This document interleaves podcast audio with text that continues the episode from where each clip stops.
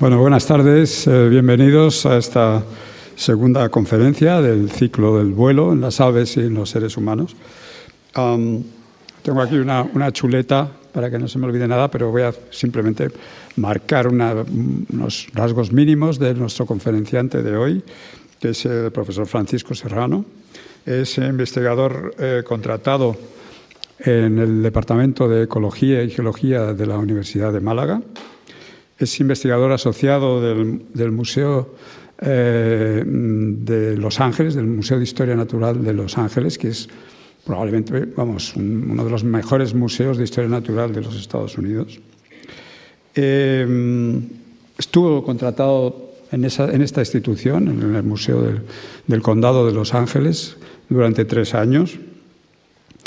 Eh, tuvo también un contrato, disfrutó de un contrato Juan de la Cierva, que es un contrato, pues uno de los mejores contratos de, eh, investigación que, tiene el ministerio, que tiene, que, tiene nuestro país en este momento, y lo estuvo disfrutando además en, en, una, en un marco que, que nunca había tenido alguien parecido, que es la Real Academia de Ciencias Exactas, Físicas y Naturales de España, o sea que la verdad es que eh, mereció la pena. Em, tiene un certificado I3, esto me van a decir ustedes, bueno, ¿y qué demonios es eso? Bueno, pues eso es una certificación del Ministerio de Universidades e Investigación que acredita al profesor Serrano como un investigador de una talla elevada, es decir, que eso ya, eh, ya, vamos que es como, como que, bueno, que chaval, estás haciendo una investigación ya que merece la pena. Ese, pero es un reconocimiento estatal. Incluso tiene una distinción de la Academia Malagueña de Ciencias, también por investigación, que se la han concedido hace poco. Eh, el profesor Serrano tiene más de 25 trabajos en revistas de reconocido prestigio, como Nature Communications o Current Biology, y eh, aproximadamente como unas 60 nada menos de comunicaciones a congresos, tanto nacionales como internacionales. Bueno, y sin más, eh, ya, volviendo a darles la bienvenida, les paso con el profesor Serrano.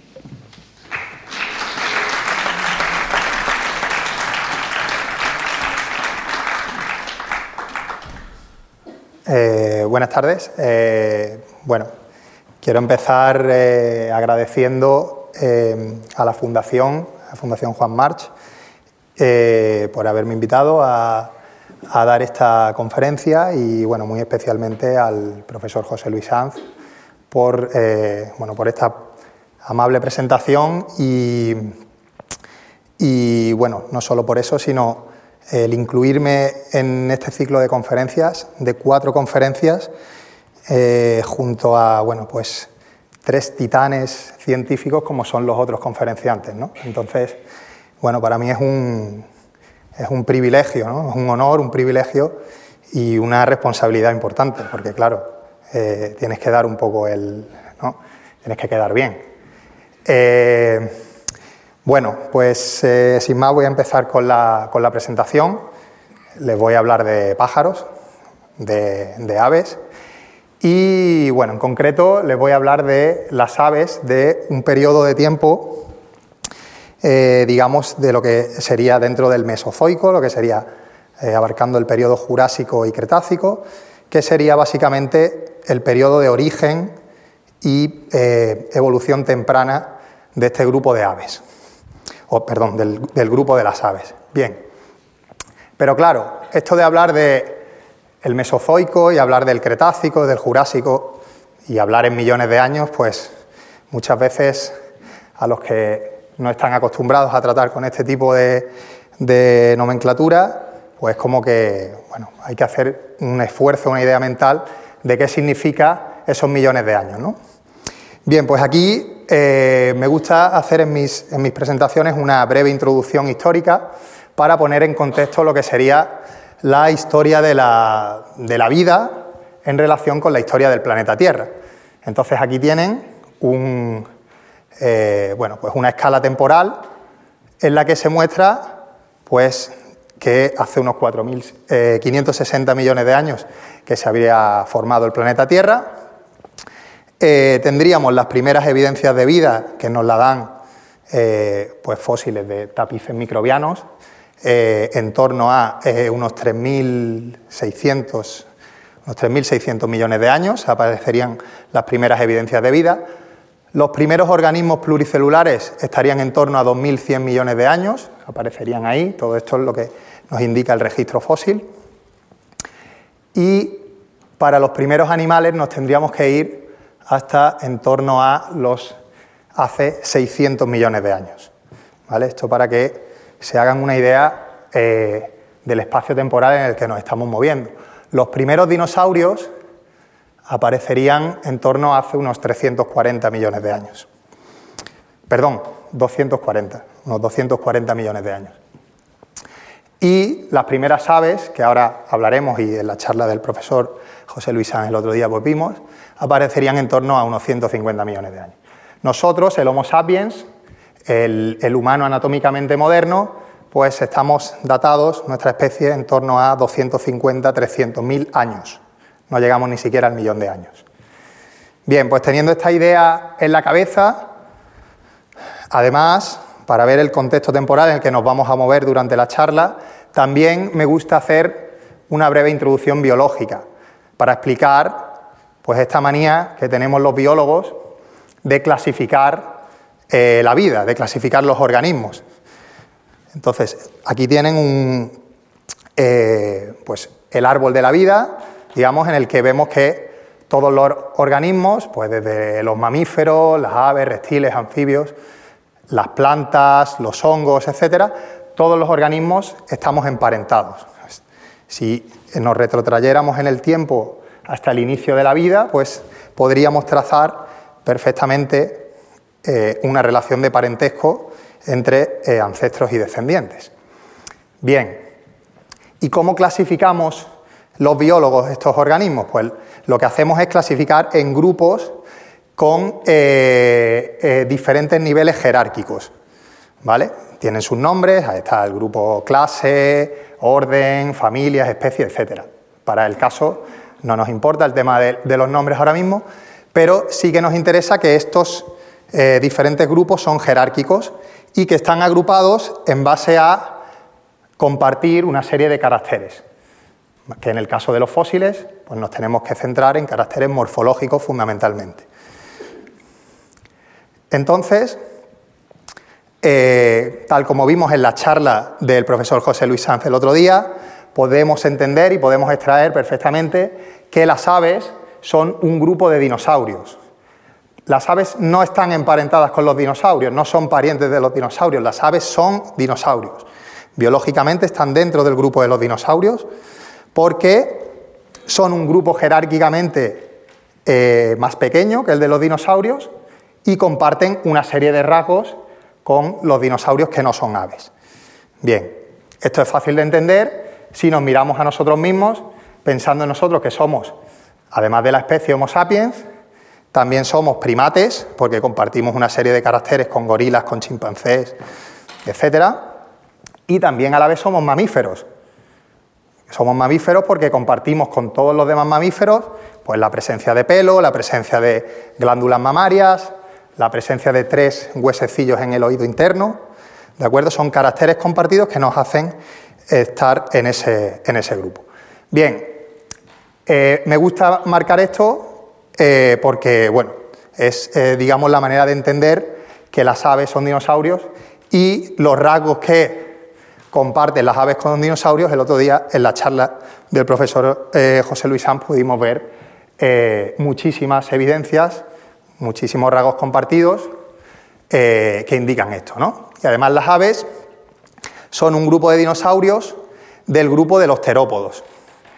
Como, como les decía, son grupos cada vez eh, jerárquicos en el que cada vez eh, son grupos más pequeños. Pues dentro de todos los dinosaurios estaría el grupo de los terópodos y dentro de los terópodos, pues uno de los linajes que sale aquí pues sería el grupo eh, de las aves. Bien, las aves modernas eh, podemos encontrar, ya por centrarnos y terminar ya esa, introducción eh, inicial, si nos ponemos a mirar las aves modernas, encontramos que tienen más de 10.000 especies. Actualmente conocemos unas 10.000 especies que ocupan pues, un montón de nichos ecológicos, bueno, ocupan muchísimos nichos ecológicos y, hábitats, ¿de acuerdo? el 99% de las especies que existen son voladoras y esa eh, capacidad de vuelo es lo que yo mm, voy a pretender convencerles hoy de que ha sido una de las claves del éxito evolutivo que ha tenido este grupo. ¿De acuerdo? Entonces, si pensamos en un ave, que, eh, bueno, básicamente para que vean un poco, un ave tiene un plan corporal eh, que está totalmente optimizado, podríamos utilizar ese término, para, eh, para el vuelo. Tiene dos extremidades eh, anteriores que forman dos alas, una serie de plumas que le dan eh, unas ventajas aerodinámicas, tienen una musculatura enfocada, como pueden ver, totalmente, prácticamente la mayor parte de la musculatura está enfocada al vuelo y se ve pues, una serie de rasgos esqueléticos, todos relacionados y que veremos a lo largo de la charla con el vuelo. Bien, como estoy hablando de vuelo, también pues les quiero hacer una breve introducción o una breve pincelada de qué es lo que entendemos por vuelo. Otra vez el profesor José Luis Sanz el otro día en la charla les habló un poco de esto, simplemente para recordar que básicamente el vuelo es, está gobernado por cuatro fuerzas, ya sea en este caso un animal, un ave o para cualquier objeto volador. Serían estas cuatro fuerzas, la fuerza eh, de sustentación, que es la que va a compensar el peso, y la fuerza de propulsión, que es la que va a compensar o que tiene que superar la resistencia. Es decir, para que haya vuelo, la sustentación tiene que igualar al peso y la propulsión tiene que superar a la resistencia.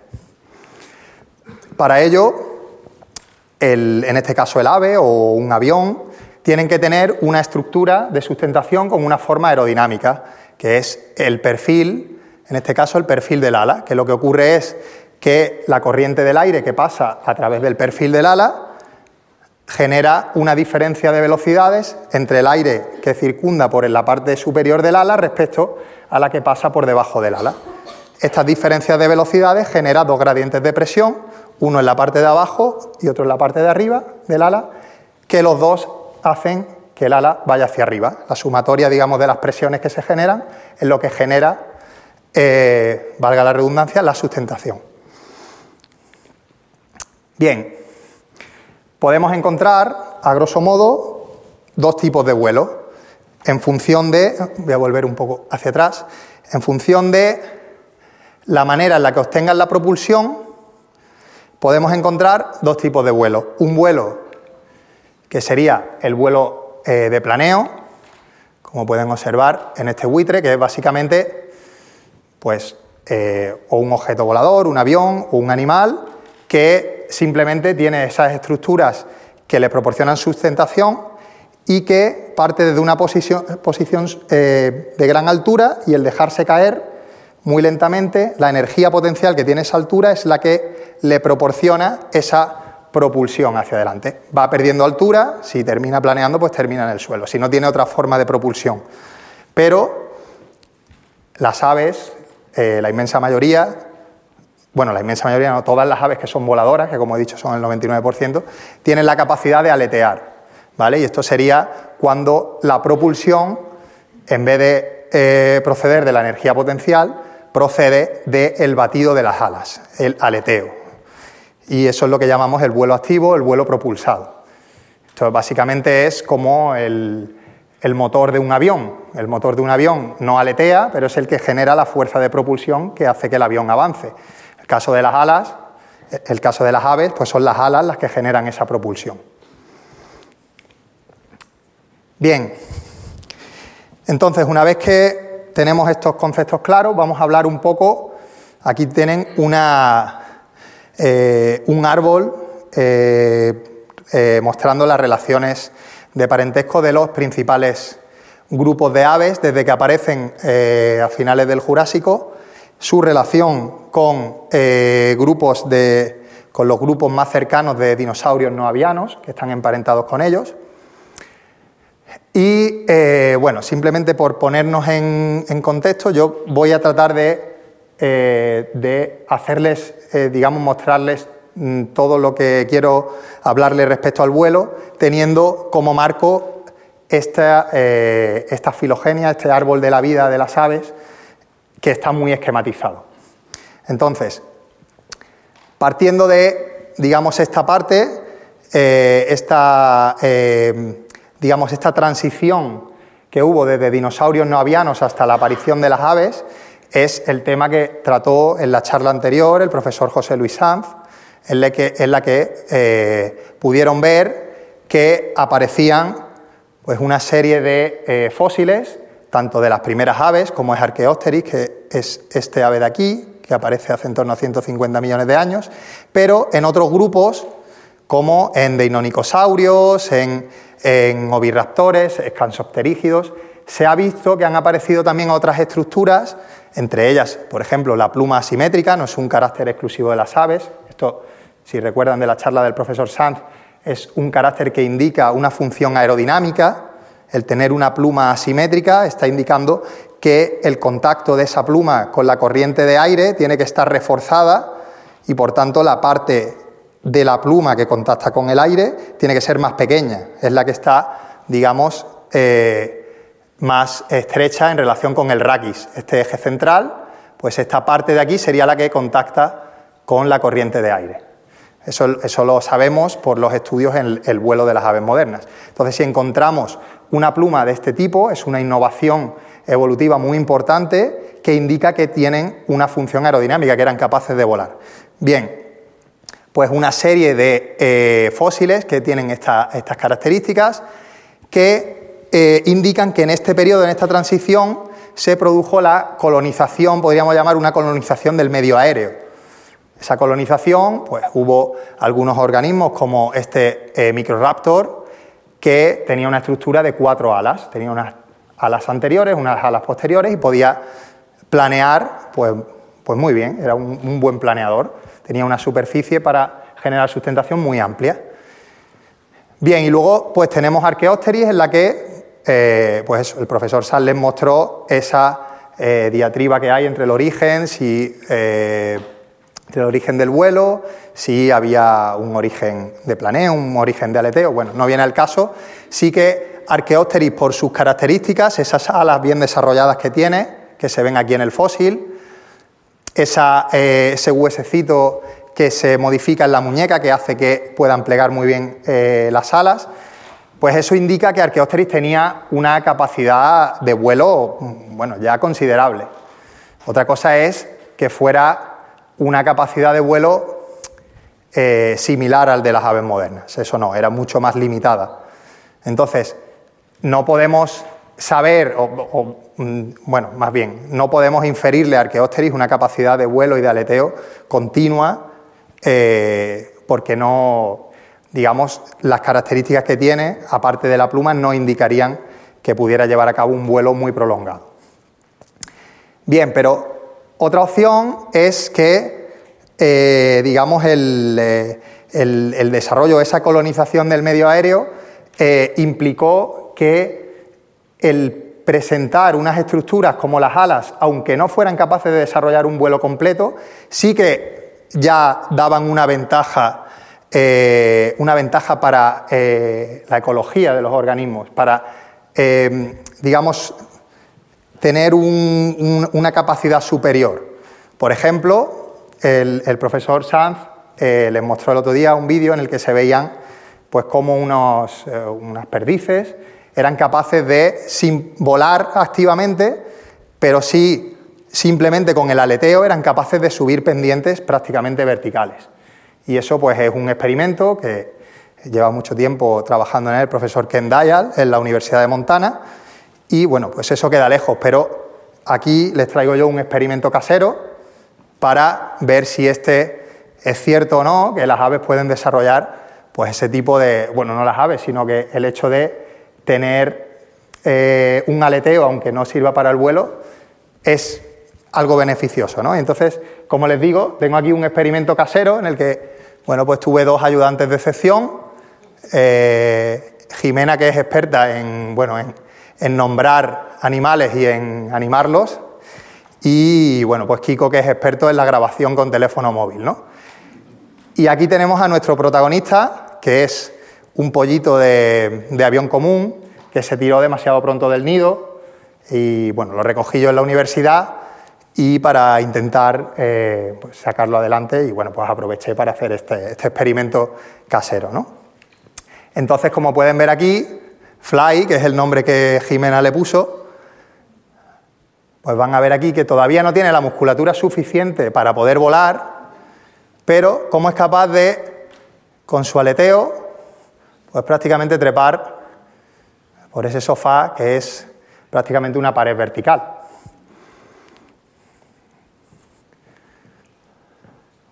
Ahí sigue.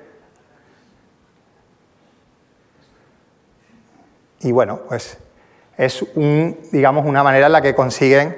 Eh, esto habría proporcionado, si nos retrotraemos en el tiempo, lo que estamos hablando de los dinosaurios, pues eh, le habría proporcionado una ventaja para. Eh, bueno, pues ahora aquí da un saltito y, bueno, pues se amortigua ahí con el aleteo, o sea que queda todo ahí. Bueno, bien, pues vamos a empezar lo que sería el tema que yo voy a tratar en mi charla. Todo esto ha sido un poco de, bueno, viendo un poco lo que el profesor Sanz trató el otro día y dándole un poco eh, otras cuestiones. Eh, yo, como les he dicho, voy a hablar de las aves, digamos ya a partir de finales del Jurásico y del Cretácico, y entonces, bueno, pues hay un grupo que se conoce como Pigostilia, del que ahora les, les hablaré también, en el que se produce una eh, gran diversificación a lo largo eh, del Cretácico, pero sobre todo eh, a principios, en el, Cretácico inferior, y da lugar a numerosas especies y numerosos linajes. Bien, como les he dicho, este árbol era una representación muy esquemática. Aquí tenemos pues, un arbolito mucho más bonito. Esta, esta, bueno, es un póster de, Juan Benito y de Roc Olivet, que la verdad es que es un póster muy bonito, en el que hacen pues una ilustración de un montón de especies, hay muchas más, de aves de eh, finales del Jurásico y del Cretácico, a lo largo del Cretácico. Y entonces, bueno, pues vemos aquí que esa gran cantidad de especies, esa radiación adaptativa que llamamos eh, eh, se produjo en el, eh, en el Cretácico inferior. Bien, de lo que yo quiero hablarles es que esa radiación adaptativa y de que la evolución temprana de las aves conllevó una serie de estadios en la que se produjo una mejora del vuelo. El vuelo fue mejorando, digamos, en el, a lo largo del clado de las aves durante el Cretácico. Y estas mejoras se produjeron gracias a la aparición de una serie de innovaciones anatómicas que básicamente mejoraron dos aspectos. Por un lado, la mecánica del aleteo, lo que conllevaba el movimiento del ala, y por otro lado, la capacidad de control y de eh, maniobra, fundamentalmente en el vuelo a baja velocidad, que es lo más complicado de controlar. Bien, la primera innovación, voy a hablarles de dos innovaciones en conjunto, eh, porque digamos tienen mucho que ver una con la otra, pero la primera innovación que podríamos, eh, de la que podríamos hablar sería un alargamiento de la extremidad anterior. Bien, el alargamiento de la extremidad anterior en relación con, eh, digamos, conservar el tamaño del cuerpo, por así decirlo, lo que implica es que aumenta la superficie de sustentación, mientras que el, no aumentar el, cuerpo, eh, el peso que soporta esa superficie, esas alas, que son las que generan la sustentación, es menor. Esto es lo que conocemos como carga alar. La relación entre la superficie de las alas y el peso que soporta es lo que se conoce como carga alar. Entonces, el alargamiento de las extremidades anteriores, que se puede ver pues desde un dinosaurio no aviano como es este Caudipteryx, en el cual se le ve aquí que ya las extremidades anteriores pues tenían como unas protoalas que le habrían permitido pues algún tipo de salto, algún tipo de trepar, etcétera. Vemos que en Archaeopteryx, el primer ave, pues ya esa relación, esa superficie de ala en relación con el cuerpo es bastante superior a la que tendría Caudísteris, pero ya en un ave del grupo de los Pigostilia, de un ave de las más basales del grupo de los Pigostilia, como es este Sapeornis, este fósil que tienen aquí, ¿vale? que se le ven las plumas muy bien, del cual hicimos una reconstrucción aerodinámica de este fósil. Aquí ya la, eh, la superficie de sustentación, lo que serían las alas en relación con el cuerpo, pues es mucho mayor. Bien, esto es una ventaja eh, muy importante. Además, otra innovación que se produce es la pérdida de la cola. Archaeopteryx, que es el ave eh, más primitiva, eh, y otras aves de cola larga, digamos, como Geolornis, precisamente son llamadas de cola larga porque presentan esta cola eh, en la que las vértebras caudales son muy numerosas y tienen pues, una cola de tipo dinosauriana, podríamos decir, o de dinosaurios no avianos, de los grupos, digamos, que están más cercanos o más emparentados con ellos. Sin embargo, hay un punto en la evolución, además es un, eh, digamos, es un, eh, como un corte repentino, una reducción abrupta del número de vértebras que forman la cola, se reduce muchísimo el número de vértebras caudales y además las últimas vértebras caudales se fusionan formando un pigostilo o lo llamamos pigostilo, es la fusión de varias vértebras. Bien, esta reducción que se observa en el registro fósil de manera abrupta, es decir, tenemos aquí Archaeopteryx y Geolornis, que son dos linajes muy primitivos de las aves, se ve en otros fósiles que ya son eh, del grupo Pigostilia, linajes, digamos, ya eh, más derivados, y del grupo de las enantiornitas se ve ya esta, este pigostilo, la presencia de este pigostilo bien formada y por tanto una cola eh, más corta. Bien, obviamente este tipo de eh, reducción de la cola implicó que se reducía el peso que tenían que soportar las alas. Entonces, aquí tienen un vídeo de un, eh, de un ave sudafricana, es un obispo colilargo, se llama, que bueno, pues el macho ha, ha desarrollado esa, esa cola tan, se puede ver tan incómoda para volar que le sirve para aparearse o para encontrar pareja mejor, pero obviamente le penaliza muchísimo a la hora de desarrollar un vuelo de, larga duración. Bien, entonces, como decía, estos dos caracteres, el alargamiento de las extremidades anteriores, el tener unas alas de mayor envergadura, de mayor superficie, y la reducción de la cola que disminuye el peso, corporal, lo que habría permitido es llevar a cabo unos vuelos de planeo, porque aquí todavía no hemos visto ninguna innovación que mejore el aleteo, pero sí que estamos viendo que al disminuir lo que yo os mencionaba, que es la carga alar, esto permite eh, eh, una mayor aguantar mucho más tiempo en el aire, por tanto planear durante más tiempo. Entonces aquí hicimos eh, un trabajo en 2018 en el que hicimos una reconstrucción de cómo habría volado este eh, Sapeornis, que es un, grupo, eh, un, fósil de Pigostilia basal, en el que pudimos inferir que habría tenido una capacidad de eh, aprovechar las corrientes térmicas para ascender de la misma forma en que lo hacen los buitres modernos o las cigüeñas modernas.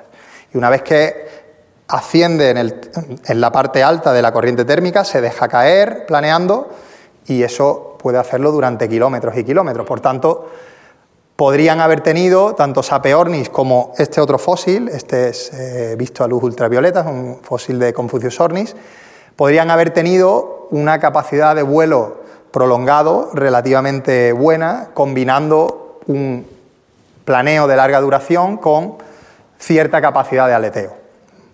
¿Vale? Bien.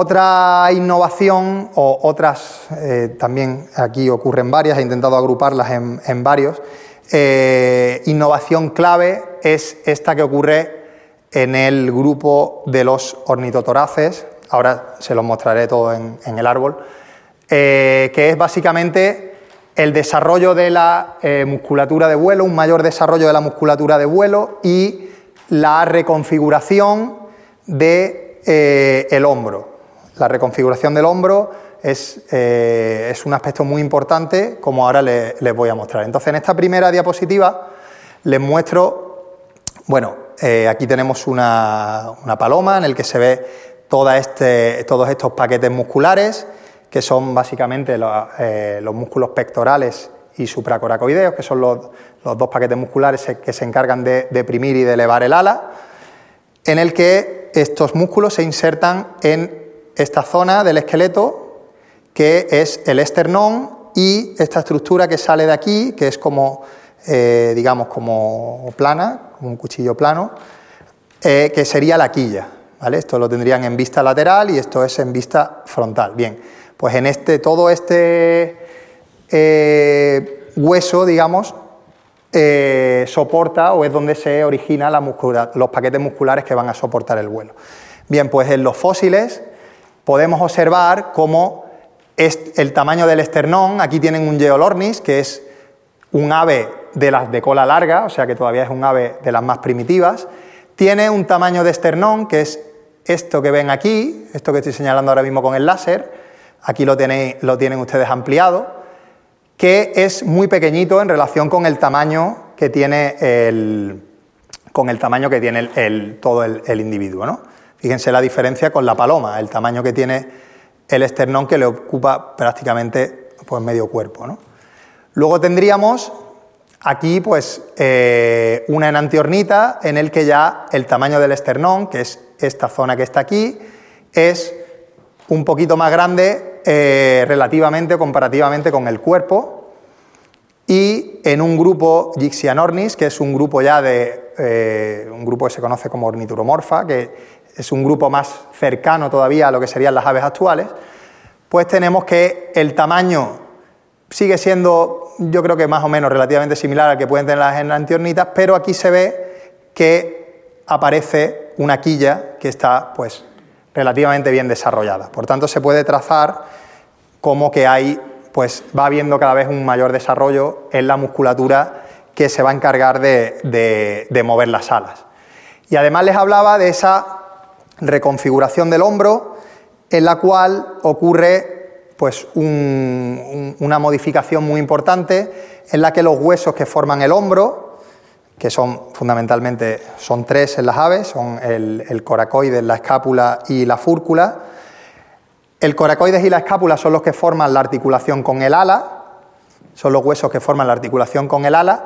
Esta articulación se va a disponer de manera más vertical, va a pasar de tener una orientación lateralizada a una orientación un poco más dorsal. Esto va a permitir que el levantamiento del ala por parte del ave pueda alcanzar prácticamente la vertical, con lo cual, si puede alcanzar prácticamente la, vertical, la bajada va a provocar un impulso eh, aún mayor. Y además se produce esto que ven aquí en la foto, la nueva disposición que podríamos llamar de estos huesos, forma lo que llamamos el canal trióseo, que es este canal que ven aquí, por el cual pasa un tendón, que es el tendón del otro músculo importante en el vuelo, que es el supracoracoideo. El músculo supracoracoideo es el músculo que se encarga de elevar el ala.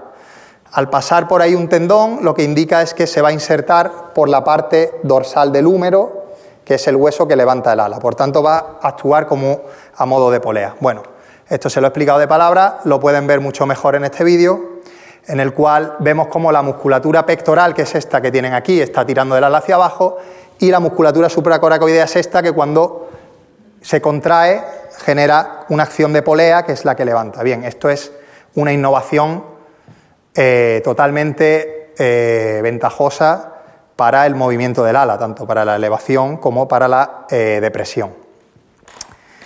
Bien, y eh, por último, bueno, por último hay más, pero yo me he centrado en estas que son quizás las más eh, relevantes.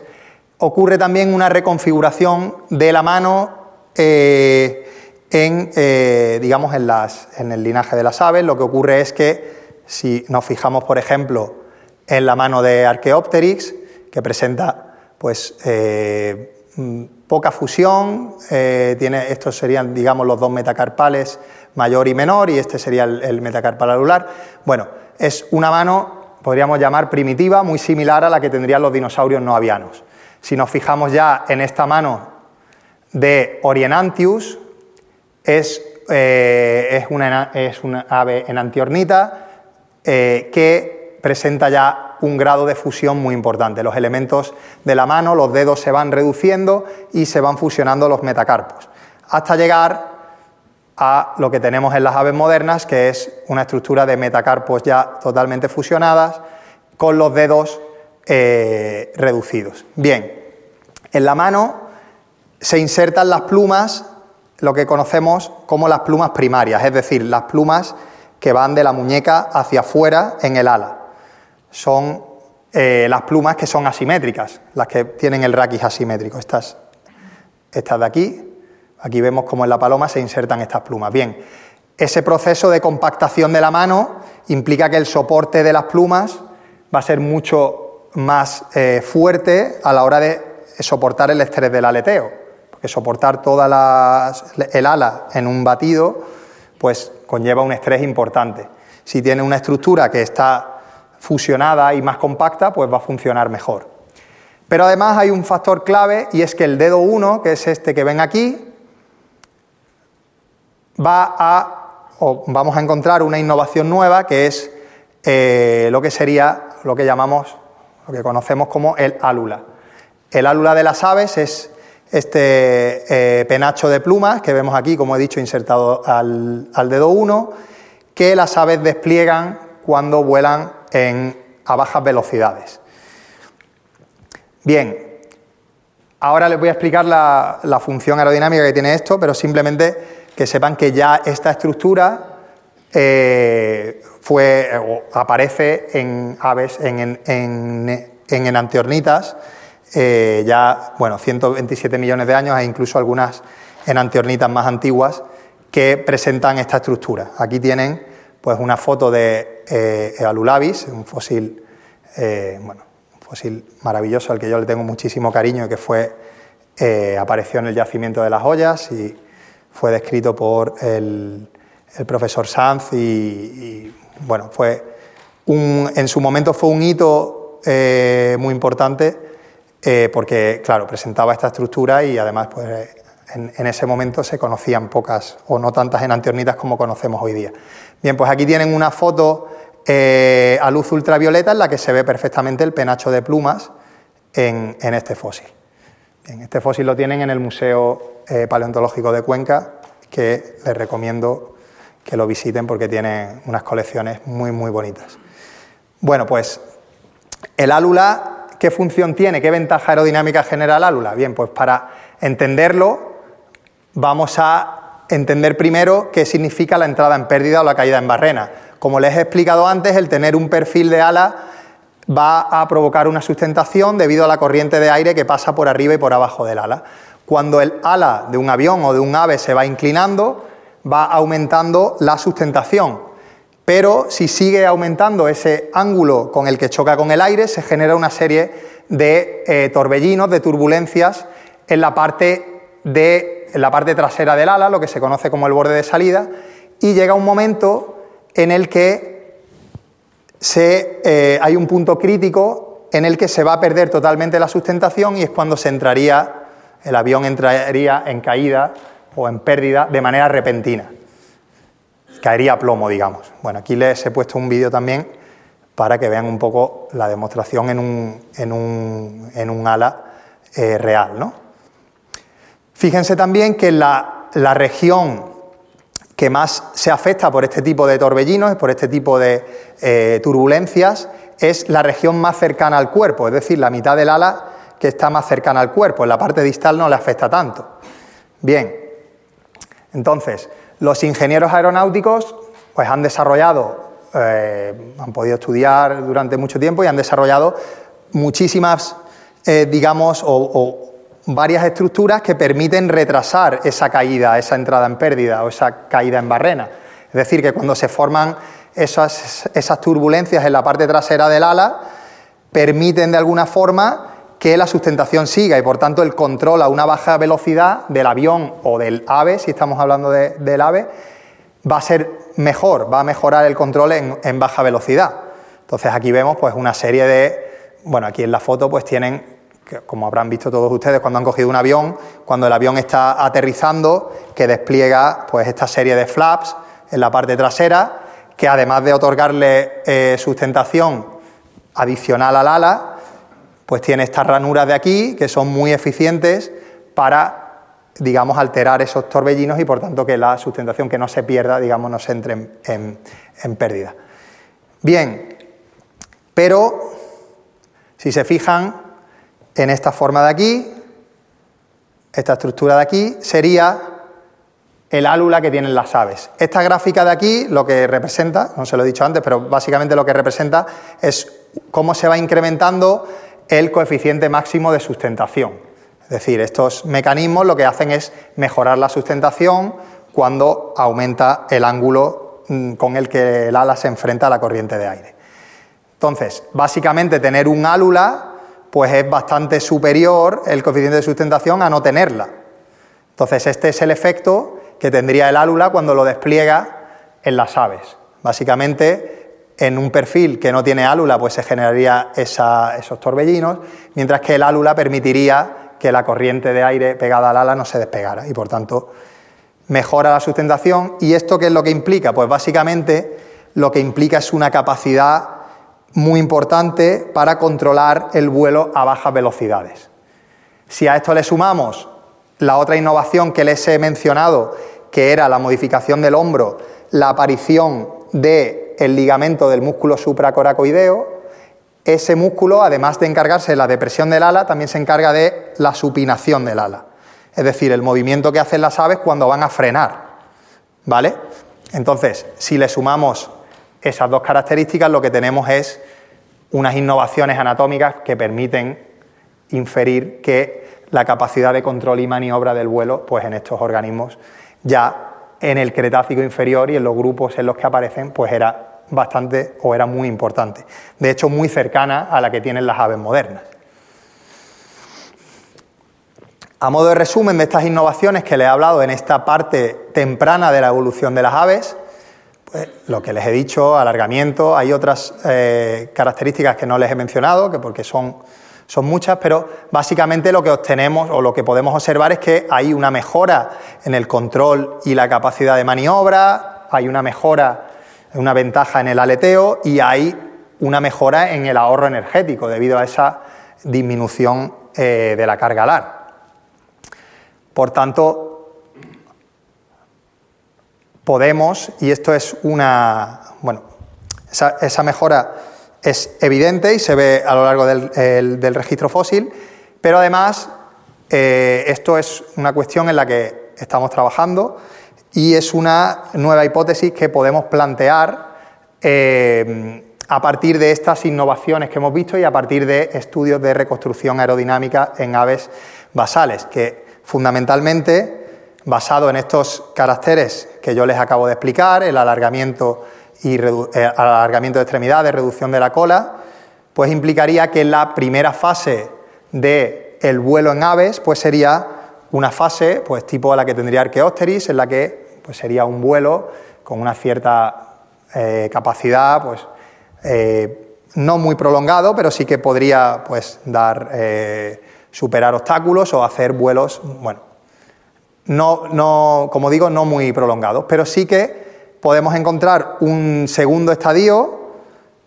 en el que sería muy importante lo que habíamos hablado de las aves, digamos, en, eh, más basales dentro de Pigostilia, Ornis y Sapeornis, que tendrían una capacidad de planeo muy importante y por tanto el vuelo sería, eh, la capacidad de vuelo sería mucho más eh, prolongada. Y por último, lo que hemos visto ya es la mejora de la modificación del hombro, la mejora de la musculatura, que van encaminadas a mejorar el aleteo, tendríamos ya una última fase en la que eh, ya sí que se podría tener un vuelo de aleteo sostenido, que eso se adquiriría, se habría adquirido a partir del nodo de los ornitotoraces. ¿De acuerdo? Bien, todas estas, eh, digamos, innovaciones, pues como mencioné antes, pues fueron importantes para eh, la radiación adaptativa que ocurrió a principios del Cretácico y que eh, generó pues, muchísimas especies de aves que todas ellas convivieron con una mayor o menor capacidad de vuelo, todas ellas pues, estuvieron conviviendo eh, con otros dinosaurios y con otros muchos animales durante el Cretácico. Bien, pero ¿qué ocurre a finales del Cretácico? Pues hace unos 66 millones de años, pues eh, tenemos claras evidencias de que hubo eh, el impacto de un gran meteorito en la zona del Golfo de México, que provocó pues, una serie de, catástrofes globales, eh, por ejemplo, bueno, pues incendios o mega incendios de bosques, acidificación de agua, inviernos muy prolongados, una reducción de la luminosidad grandísima, con lo cual bajó muchísimo la actividad fotosintética, etcétera. Bien, todas estas, eh, digamos, todos estos eventos provocaron una disrupción global de los ecosistemas y eso implicó pues, la extinción de más del 70% de las especies que habitaban el planeta a finales del Cretácico. Bien, si nos vamos a nuestro arbolito esquema que estamos viendo de las aves, podemos observar que dentro de ese 70% de especies que se extinguen están incluidos todos los grupos de dinosaurios no avianos y todos los grupos de aves que llegaron a finales del Cretácico y que no son del grupo de las neornitas. Es decir, las neornitas son el grupo de las aves modernas. Todos los grupos de aves que no eran del grupo de neornitas también se extinguieron a finales del Cretácico. Pero yo les estoy mostrando que durante el Cretácico los grupos que no eran neornitas ya podían tener una capacidad de vuelo similar. Entonces, la pregunta es, ¿por qué sobreviven las neornitas y no sobreviven otros grupos de aves? Si tenían una buena capacidad de vuelo. Bueno, pues esto es una cuestión que estamos eh, trabajando muy recientemente.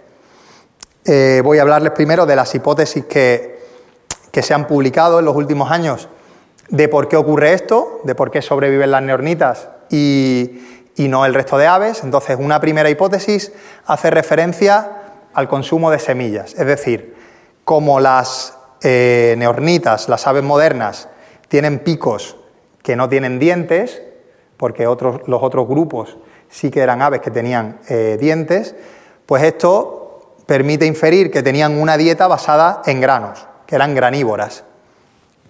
Entonces, esa dieta basada en granos, en semillas, lo que habría implicado es una ventaja para este grupo, para las neornitas, para sobrevivir. ¿Por qué? Porque en las zonas donde hay incendios forestales, las semillas es el material que se mantiene en el suelo y que aguanta durante más tiempo. Por tanto, un organismo que se alimente de semillas va a tener más probabilidades de sobrevivir que un organismo que está más arriba en la cadena trófica. Entonces, esta sería una de las hipótesis planteadas para la supervivencia. Otra sería una incubación de los huevos más eficiente.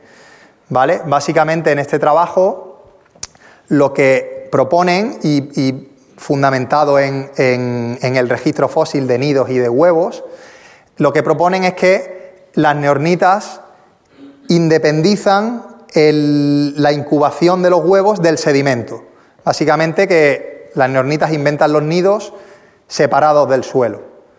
Y además estudian la morfología de los huevos y observan que la morfología de los huevos de neornitas les permite estar más en contacto con el con la madre o con el padre que lleve a cabo la incubación. Entonces ellos hablan de una incubación más eficiente que podría haber sido un factor muy importante en la supervivencia. Otra cuestión sería que sobrevivieron el grupo de las aves modernas de las neornitas sobrevivió porque eran de menor tamaño que los otros grupos. Y esto pues implica un menor requerimiento energético, el ser más pequeño. Bueno, esta hipótesis eh, es un poco más compleja, pero no está respaldada por el registro fósil, porque hay otros grupos como las enantiornitas que eran también de pequeño tamaño. Y otra de las últimas hipótesis que se ha propuesto es que sobrevivieron eh, las neornitas porque tenían, aquellas neornitas que tenían hábitos no arborícolas, es decir, que eran corredores y que no tenían que vivir en los árboles que fueron devastados por los incendios globales que hubo durante todo ese, eh, digamos, el periodo que hubo post-impacto del meteorito. Bien, pero ¿qué ocurre con la capacidad del vuelo? Eh, ¿Realmente serían similares todo el vuelo de estas aves eh, durante el Cretácico a las aves modernas y por tanto habría sido una cuestión de suerte, una cuestión de casualidad?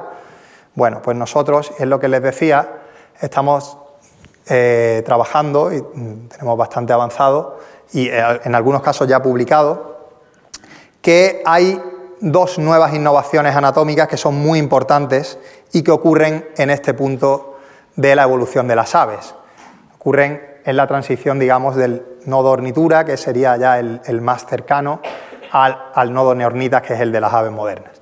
Bien, por un lado ocurre una eh, reconfiguración de la parte proximal del húmero. ¿vale? Esta reconfiguración, bueno, el húmero es, como les he dicho antes, es el hueso que conecta o que soporta el ala y que va articulando o conecta con el cuerpo, se articula con el hombro y la morfología del húmero está muy relacionada con el tipo de locomoción que tiene el ave, el tipo de vuelo, si es más planeador, si es eh, pues más aleteador, si, tiene, si es poco volador. Entonces aquí bueno, pues tienen una muestra de diferentes morfologías de húmeros de aves modernas. Bien, pues esto es un análisis muy reciente, de hecho está eh, ahora mismo enviado a una revista eh, que está siendo mm, revisado. Eh, es parte de un trabajo eh, sobre un, fósil nuevo que se, ha, que se, ha, descubierto en Australia y del cual me pidieron pues colaborar con ellos para hacer un estudio morfológico de ese nuevo fósil, que esperemos que se publique relativamente pronto. Y en ese estudio pues yo me interesaba encontrar si realmente había una diferencia morfológica en la parte del húmero que conecta con el cuerpo, lo, que es lo que sería la epífisis proximal. Entonces, como pueden ver en esta gráfica, vamos a tener en el eje Y, esto es un estudio morfológico de la cabeza de, la epífisis proximal del húmero, tenemos en el eje Y de esta gráfica, observamos una morfología para todo este grupo que son los que están en rosita, que son el grupo de las aves modernas, y una morfología para todo el grupo de aves que no son del grupo de aves modernas. Y esa diferencia morfológica está aquí, a ver si me aparece el láser por aquí, aquí, que va desde esta forma hasta esta forma. Esa transformación morfológica implica una cabeza del húmero, eh, digamos, mayor, el punto de articulación con el hombro es mayor, por tanto indica un mayor grado de movimiento y además indica una cresta bicipital, eh, que es el punto donde se inserta el músculo bíceps, que también es muy importante a la hora de aletear, más, eh, digamos, ventajosa para el aleteo. Es decir, se produce un cambio en el húmero que es más ventajoso para el aleteo. Y otra, otra innovación morfológica importante es la que encontramos en la columna vertebral. Existe una eh, reconfiguración en la columna vertebral a lo largo de todo el clado de las aves, de todo el grupo de las aves, y especialmente en este punto final se ocurre que las neornitas desarrollan más la región eh, dorsal, perdón, eh, un segundo. Las neornitas, eso es, aquí tienen la columna vertebral, vamos a intentar dejarlo claro esto sería la columna vertebral de una eh, neornita, esta sería la de Archaeopteris, por ejemplo, para comparar. Vamos a fijarnos en las dos regiones, la región amarilla y la región roja.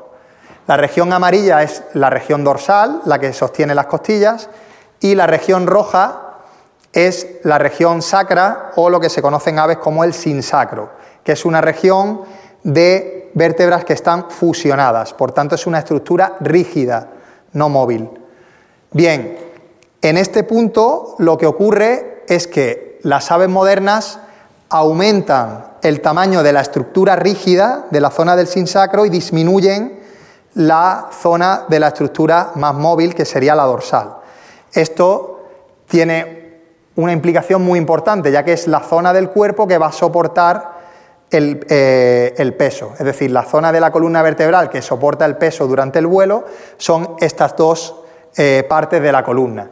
Si aumenta aquella zona que es rígida y disminuye aquella zona que es móvil, esto lo que indica es que la capacidad de soportar el peso es todavía mayor, porque es una estructura más compacta para soportar el peso. Bien, pues estas dos innovaciones, tanto la modificación del húmero como la modificación de la columna vertebral, que se observa además claramente respecto a este fósil, Ictiornis dispar, que es, está considerado como la especie mm, filogenéticamente o más emparentada, más cercana a todo el grupo de las aves modernas, entonces podemos hablar de la nueva hipótesis que estamos planteando para el por qué sobreviven solo las neornitas y no otros grupos de aves. Obviamente, no queremos decir que es solo una mayor capacidad de vuelo, de dispersión, lo que habría permitido a las neornitas sobrevivir, puesto que en un proceso de extinción y de supervivencia muy complejo, pero sí que sería un factor que ecológicamente les daría una ventaja y sería muy importante, ya que en un contexto en el que pues, habría grandes eh, incendios, habría masas de agua acidificadas, habría dificultad para encontrar eh, alimento, el tener una mayor capacidad de dispersión, el poder llegar más lejos, el poder estar volando en busca de alimento durante más tiempo, pues sería una clara ventaja respecto a otras aves que no tuvieran esa capacidad. Bien, y una vez que eh, las neornitas pues superan, las aves modernas superan ese, ese límite, ese, eh, lo que se conoce como el límite eh, KT, o, superan esa, esa extinción de finales del Cretácico, pues se diversifican a lo largo de todo el siguiente periodo, de todo el Cenozoico, en las más de 10.000 especies que eh, conocemos actualmente. Bien, y para terminar, me gustaría dejarles con esta reflexión que planteó el, biólogo eh, François Jacob, que fue premio Nobel de, Medicina en el año 65 eh, por sus estudios sobre eh, el control genético sobre aquellas enzimas que, regulan en la, transcripción del ADN a ARN. Y dejó esta frase, realmente yo no he encontrado esta frase dicha explícitamente, que dice básicamente que nature is an, bueno, en español sería, lo que habla es que la naturaleza sería un excelente eh, chapucero y no un divino ingeniero. Chapucero en el buen sentido de la palabra, es decir, como un manitas, como un MacGyver, por así decirlo. ¿no? Eh, ya les digo que no he encontrado esta frase explícita, se le atribuye a él, pero aunque no la he encontrado explícitamente, sí que es cierto que si se lee su famoso ensayo publicado en Science, sobre Evolution and Tinkering, se puede extraer esa conclusión perfectamente. Y básicamente lo que eh, él quería decir es que la evolución trabaja o la naturaleza trabaja con el material que tiene y no puede eh, crear cosas o diseñar cosas de la nada como sí que puede hacer un ingeniero. Y para muestra el caso que yo les hablaba del álula, es decir, los ingenieros han encontrado maneras de controlar el vuelo a baja velocidad que son mucho más eficientes que el tener solo esa estructura como presentan las aves, que sería el álula. ¿Vale? Pero un ave, cuando desarrolla esta, estructura, tiene unas limitaciones, tanto estructurales como heredadas de los digamos, de los eh, parientes de los que procede. Entonces, un ave sería imposible que desarrollara una estructura de posterior del ala que estuviera ranurada, como sí que pueden ponerle los ingenieros a los aviones. Entonces, básicamente, pues dejarles un poco con esa reflexión que muestra un poco esa, ese contrapunto entre la optimización o la, de, la función de un órgano frente a las limitaciones que, tendría. Y, eh, bueno, para terminar, y enganchando con el vídeo con el que terminó el profesor José Luis Sánchez el otro día, que no sé si los que pudieron verlo, terminó con aquellos pingüinos voladores que más de uno se quedó un poco extrañado. Bien, pues yo quiero terminar con un vídeo que aunque no sea un pingüino, es probablemente lo más cercano a un pingüino que podemos encontrar, y son eh, las alcas. Eh, las alcas es un grupo muy interesante que, eh, de hecho, hay parientes extintos de alcas que son una, una muestra de convergencia absolutamente demoledora con un pingüino, prácticamente es un pingüino. De hecho, cuando describieron algunos de estas alcas fósiles, le denominaron el nombre científico es pinguinus, por aquello, ¿no? Y entonces, básicamente, lo que quiero que vean es qué es lo que hacen estas alcas, que básicamente vuelan pues eh, perfectamente y además pues son capaces, como van a ver ahora, de bucear bajo el agua eh, pero claro, aves buceadoras hay muchas, pero aves buceadoras como lo hacen estas alcas eh, no, no hay muchas más. Entonces ahora, a ver si sale.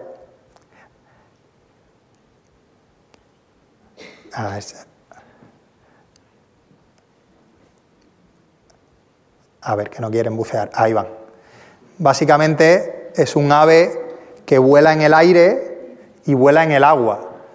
Entonces, eh, me pareció muy interesante el vídeo de los pingüinos voladores y, bueno, pues dejo aquí este, esta muestra de estas, eh, estas aves tan, tan interesantes, ¿no?